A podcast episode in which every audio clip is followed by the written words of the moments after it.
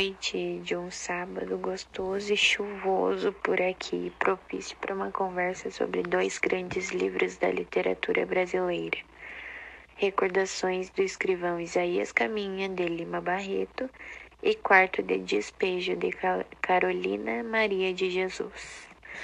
A literatura brasileira por si só é muito vasta. Vem desde 1836 com o romantismo e vem até os dias atuais com diversas obras impactantes e artistas esplêndidos. Isabela, que está aqui comigo hoje, vai contar um pouquinho sobre o livro do Lima Barreto, Recordações do Escrivão Isaías Caminha. Ao que eu sei, ele queria ser um médico. Eu tô certa, não tô?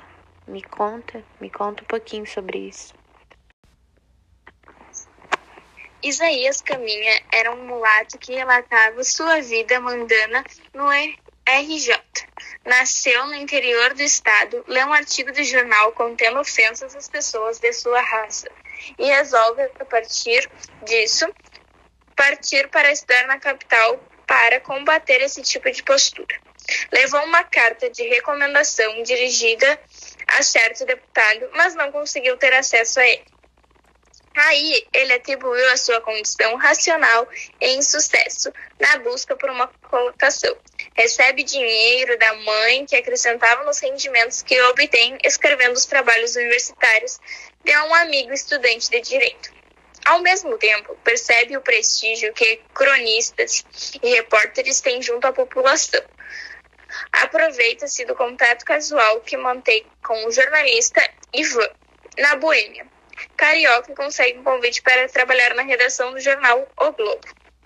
Ali conhece as pessoas envolvidas com o mesmo com o meio do jornalismo da capital, como o diretor Ricardo Loberante, que consegue sucesso com matérias sensacionais, e Frederico Lourenço de Couto, o Floco, crítico literário que, embora seja tido como homem dotado de cultura superior, só consegue produzir as poucas linhas de sua contribuição diária depois de grande esforço intelectual.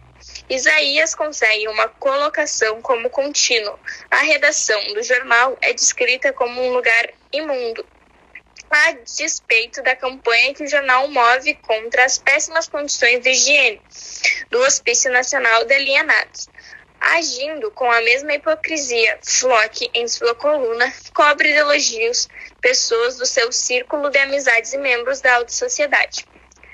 Logo, Isaías adquire a mesma empáfia de seus colegas, passando a usar alguns termos que lhe fornecidos por Ivan, os amigos mais humildes que ele conheceu nos primeiros tempos no Rio de Janeiro.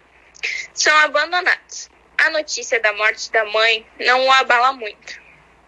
Mas certa noite, quando o sofrimento de Flock para escrever sua crônica diária se torna insuportável para ele, o jornalista se mata com um tiro na cabeça. Isaías é encarregado de avisar o diretor Ricardo do ocorrido. Como se trata de algo urgente, acabam a revelar o contínuo do paradeiro de Lobert, a casa da mãe.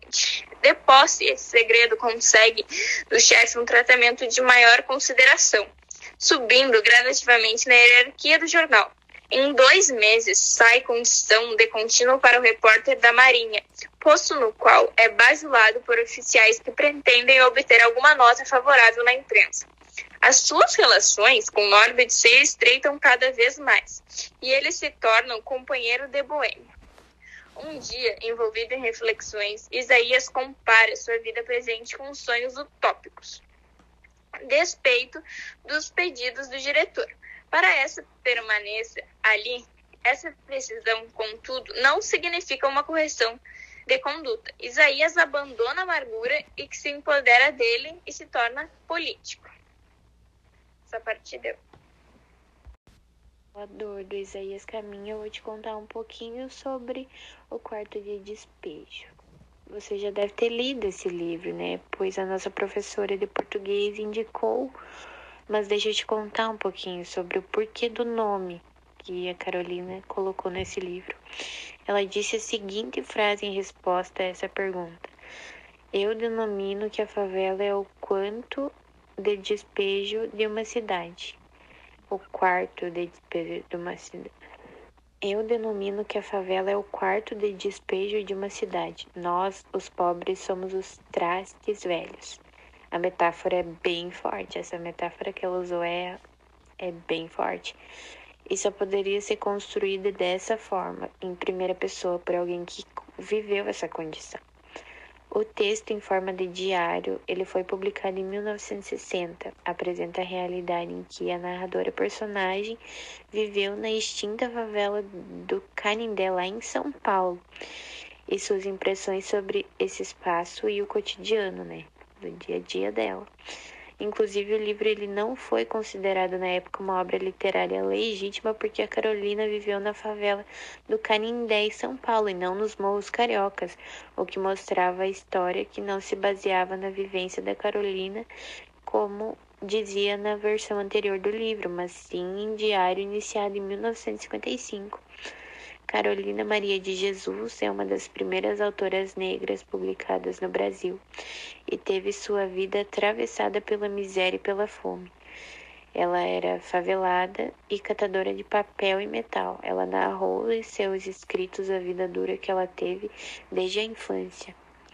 Em cinco anos, a Carolina ela escreveu 20 cadernos onde ela contava o seu dia a dia, que foi muito difícil. Ela teve três filhos e o maior inimigo dela em todo esse tempo foi a fome.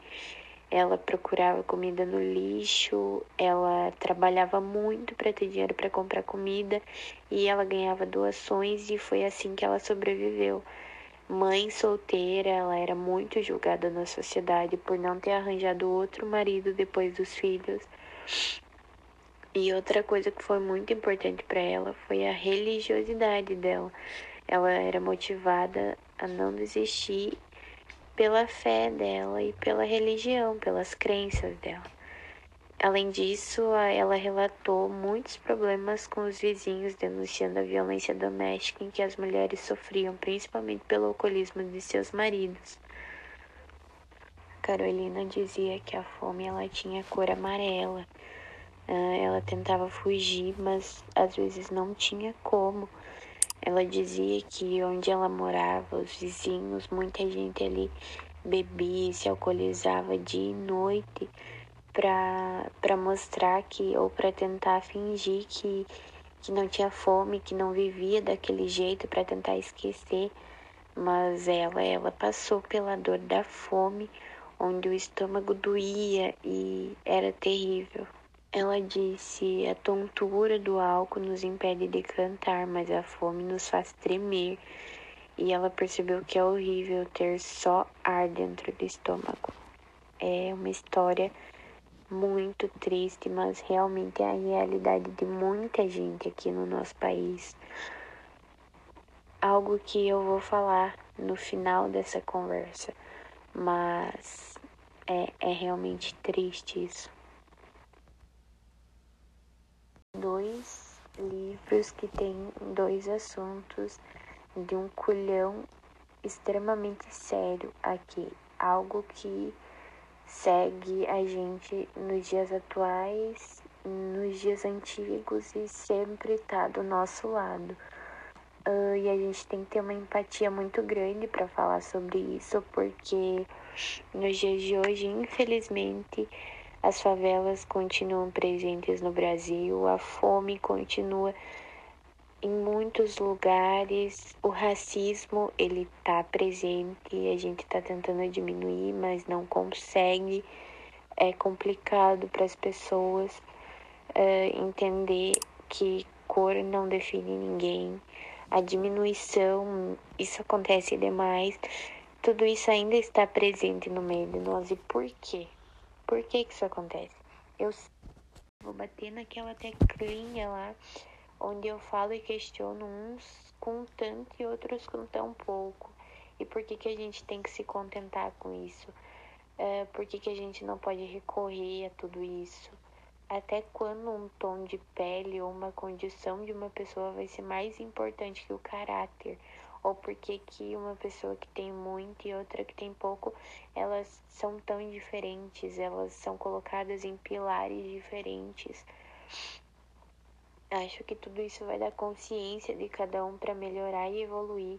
A gente está num país, num lugar, a gente está onde a gente está pelo nosso livre arbítrio. As pessoas estão onde estão porque elas querem, porque elas deixaram isso acontecer. A gente está num país subdesenvolvido por causa do nosso livre arbítrio. A gente está com um presidente que gosta de rótulos e é preconceituoso porque a gente decidiu isso. E como que nós, meros habitantes, vamos ter voz ativa onde quem está no topo prega que somos todos divididos entre classes e cores e religião? Hum, não faz sentido, sabe? Eu vou deixar esse questionamento aqui porque eu quero que vocês me expliquem Uh, o que, que, a gente pode fazer para mudar isso? O porquê que esses livros eles causaram tanta indignação e tanto percurso e são tão famosos na literatura brasileira? Porque eles tratam de assuntos que passam até hoje e não são resolvidos. É, por que, que o livro da Carolina se tornou tão famoso assim? sendo que diariamente tem pessoas que passam pelas mesmas coisas que ela, assim. Alguém foi lá e, e olhou para a história dela e quis correr atrás da história dela. Ela morreu com 62 anos, ela não conseguiu publicar esse livro, mas alguém correu atrás dos direitos dela. Uma pena que muita gente que leu esse livro não abriu os olhos ainda, mas deveriam. Fica o questionamento essa parte deu. Isaías fala de sua vida no Rio de Janeiro, nascido no interior do estado que leu ofensas de pessoas de sua raça. Partir para a capital, na intuição de combater esse tipo de coisa, não foi nada fácil. Ele passou por várias situações que podemos comparar com as situações citadas no segundo livro, o livro da Carolina. Segue aí, Andriele. É que nem eu, eu tava falando, sabe? A Carolina, ela foi uma mulher que nasceu numa favela em São Paulo, passou por muitas dificuldades. Ela chegou num ponto da vida dela onde ela quis relatar tudo isso que ela estava passando. Então, durante quase cinco anos, ela, ela escreveu cerca de 20 cadernos descrevendo todo o seu sofrimento diário, uh, falando sobre como era difícil cuidar dos três filhos sozinhas e o porquê que era tão difícil assim é, para ela achar comida e ter dinheiro suficiente. E então ela procurava comida nos lixos, ela procurava doações, ela trabalhava e virava o dia e a noite atrás de comida. E ela falou uma frase muito forte que foi que as pessoas elas tomam álcool, álcool e deixam de cantar, mas quem sente fome, ela começa a tremer.